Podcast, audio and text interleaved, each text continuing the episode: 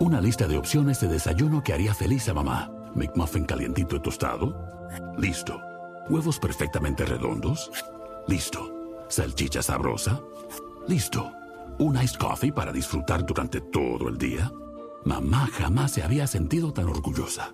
En McDonald's, llévate dos Sausage McMuffin with Egg por 6 dólares. Combínalos con un Iced Caramel Macchiato. Precios y participación pueden variar. No puede ser combinada con ninguna otra oferta. Producto individual a precio regular. Perro, ¿qué dices? Un podcast de Cadena Dial presentado por Laura Trigo. Episodio 4. Bienvenidos de nuevo y gracias por entrar en nuestro mundo canino. Hoy hablaremos de las distintas razas de perro que existen en el mundo. Conoceremos sus características, sus comportamientos y un largo etcétera. Es verdad, no es nada fácil saber cuántas razas de perro existen, pero la aproximación más oficial es la que da el Organismo Mundial Canino Federación Cinológica Internacional. Estima que existen alrededor de 343 razas en todo el planeta. De todas formas, los científicos reconocen que el número de razas caninas crece cada año y que podría ser mayor. De todas esas más de 300 razas de canes, vamos a ver todas sus peculiaridades, porque se clasifican en 10 grupos.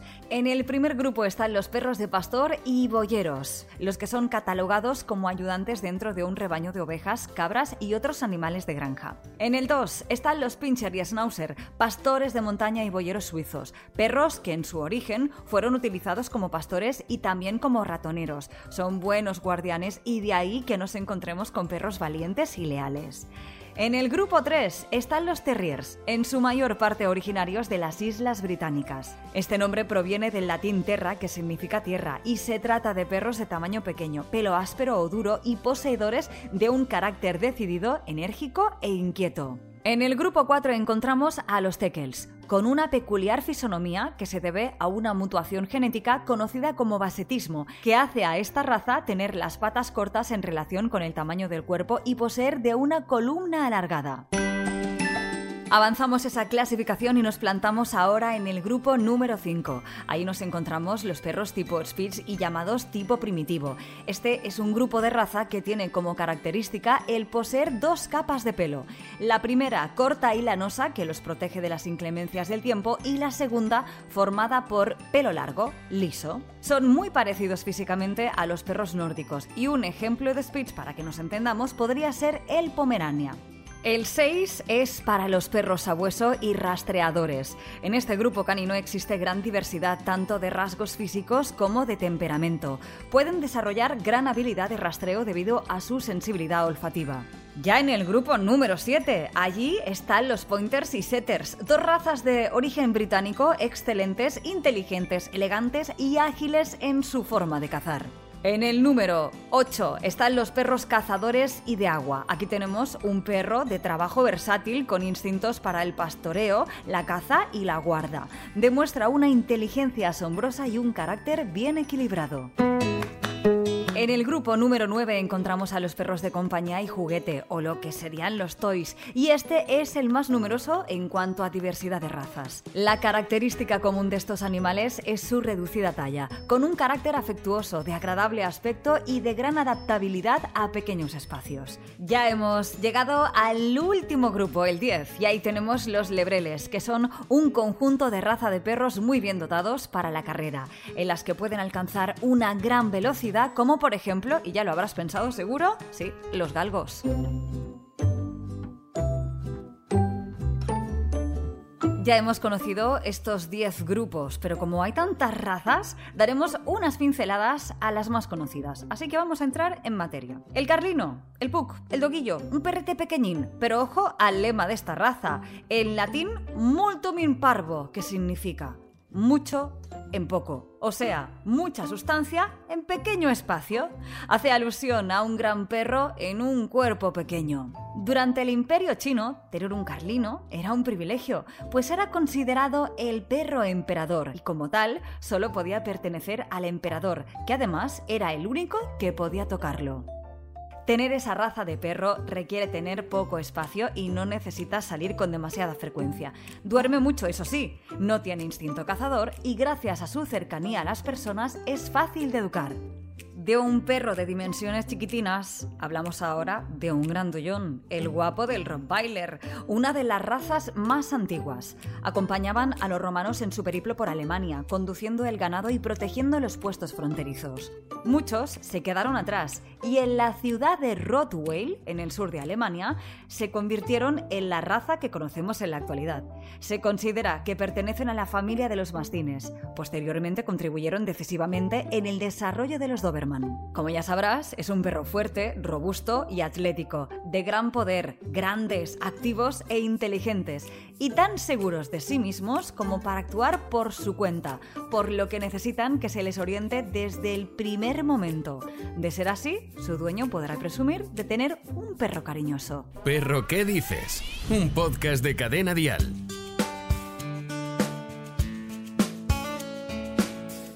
Vamos a ver, pregunta. Físicamente, ¿cuál es la raza que se parece más al lobo? Acertaste. Has pensado en el husky siberiano, ¿sí? Vale, pues esta raza nace gracias a la tribu Chavki, originaria de Chukota, en Rusia. La tribu, que aún habita en entornos fríos y despoblados, lo utilizaba como perro de compañía, tirador de los trineos o incluso para mantener calientes a los niños en las gélidas noches. Es una raza de perro inteligente, aunque algo independiente y tozudos. Se sienten realizados con la compañía humana, aunque necesitan un adiestramiento firme y amable desde que son cachorros.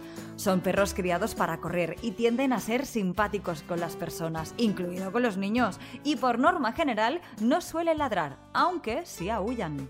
Y mira quién de repente aparece aquí. El Chihuahua, procedente de México, concretamente de Chihuahua, el estado donde se descubrió por primera vez y su significado, que es literalmente lugar árdido y arenoso. Por su inteligencia, su empatía y su tamaño, es considerado un perro terapéutico, sobre todo en Estados Unidos.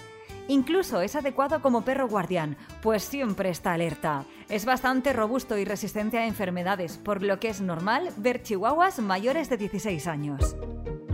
¿Qué pensabas? ¿Que en esta lista no lo iba a nombrar? Bueno, claro, no podía faltar el Golden Retriever o Cobrador Dorado, originario del Reino Unido, más concretamente de Escocia.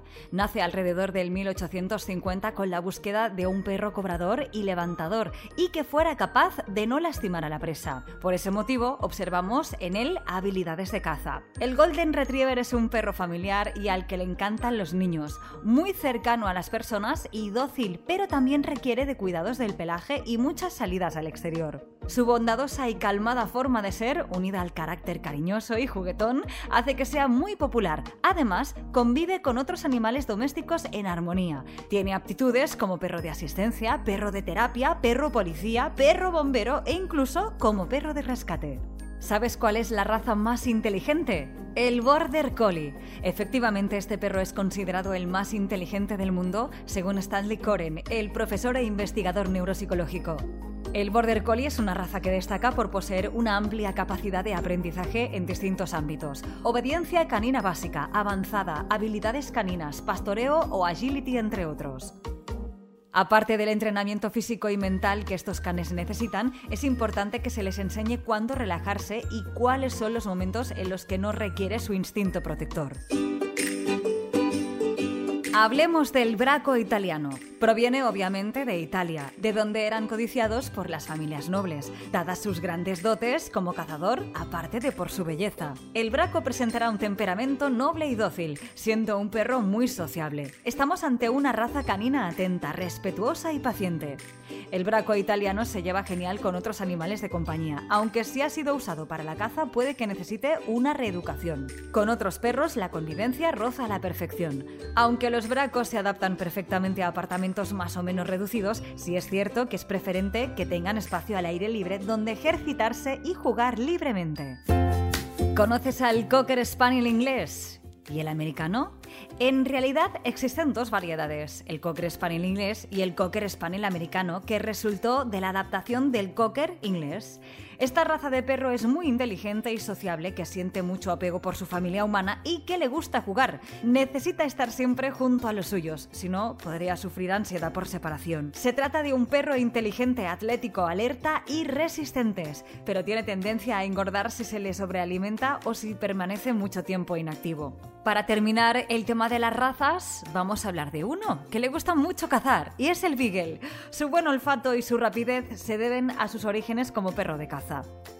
Por ese motivo tiene un instinto cazador muy marcado. Un beagle puede simplemente desaparecer entre los arbustos, aunque su dueño lo esté llamando porque ha encontrado un conejo, por ejemplo. A estos perros inteligentes les gusta parecer inocentes, pero necesitan mano firme, alguien que sea su líder y ese será su dueño. Los perros listos como el beagle necesitan entretenimiento, adoran los juegos de inteligencia, pero también los ejercicios de agility y largos paseos se encuentran entre sus actividades favoritas.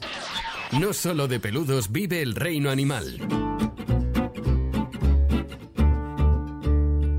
Conocemos a los pingüinos de color negro, pero ¿sabías que existen estos simpáticos animales de color amarillo? En una expedición al sur del Atlántico en el 2019, el fotógrafo Yves Adams esperaba ver pingüinos rey, que se identifican por las plumas negras y amarillas que adornan sus cabezas y cuello. En cambio, vio algo sorprendente, un pingüino amarillo. En la orilla conocida como Salisbury Plains, en la isla de Georgia del Sur, se han observado hasta 120.000 pingüinos rey, pero el animal que vio Adams destaca entre la multitud.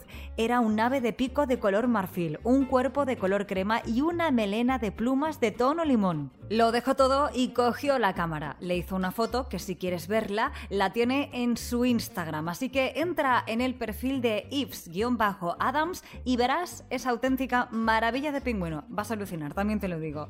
Una experta en pingüinos explicó que el término adecuado para el ave de plumaje amarillo es el leucismo una mutuación genética en la que el animal es mayormente blanco pero que puede producir algunos pigmentos. Y la semana que viene, en Perro ¿Qué dices? Conoceremos distintos perros y averiguaremos qué tipo de can nos conviene tener en casa, por nuestro bien, por el suyo, el tamaño, el carácter, cuidados que necesitan. O sea, que aquí te espero.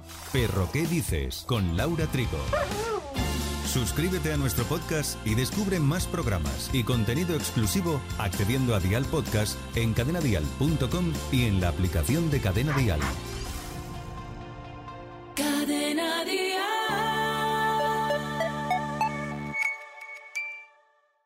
Una lista de opciones de desayuno que haría feliz a mamá. McMuffin calientito y tostado. Listo. Huevos perfectamente redondos. Listo. Salchicha sabrosa. Listo. Un iced coffee para disfrutar durante todo el día. Mamá jamás se había sentido tan orgullosa. En McDonald's, llévate dos Sausage McMuffin with Egg por 6 dólares. Combínalos con un Iced Caramel Macchiato. Precios y participación pueden variar. No puede ser combinada con ninguna otra oferta. Producto individual a precio regular.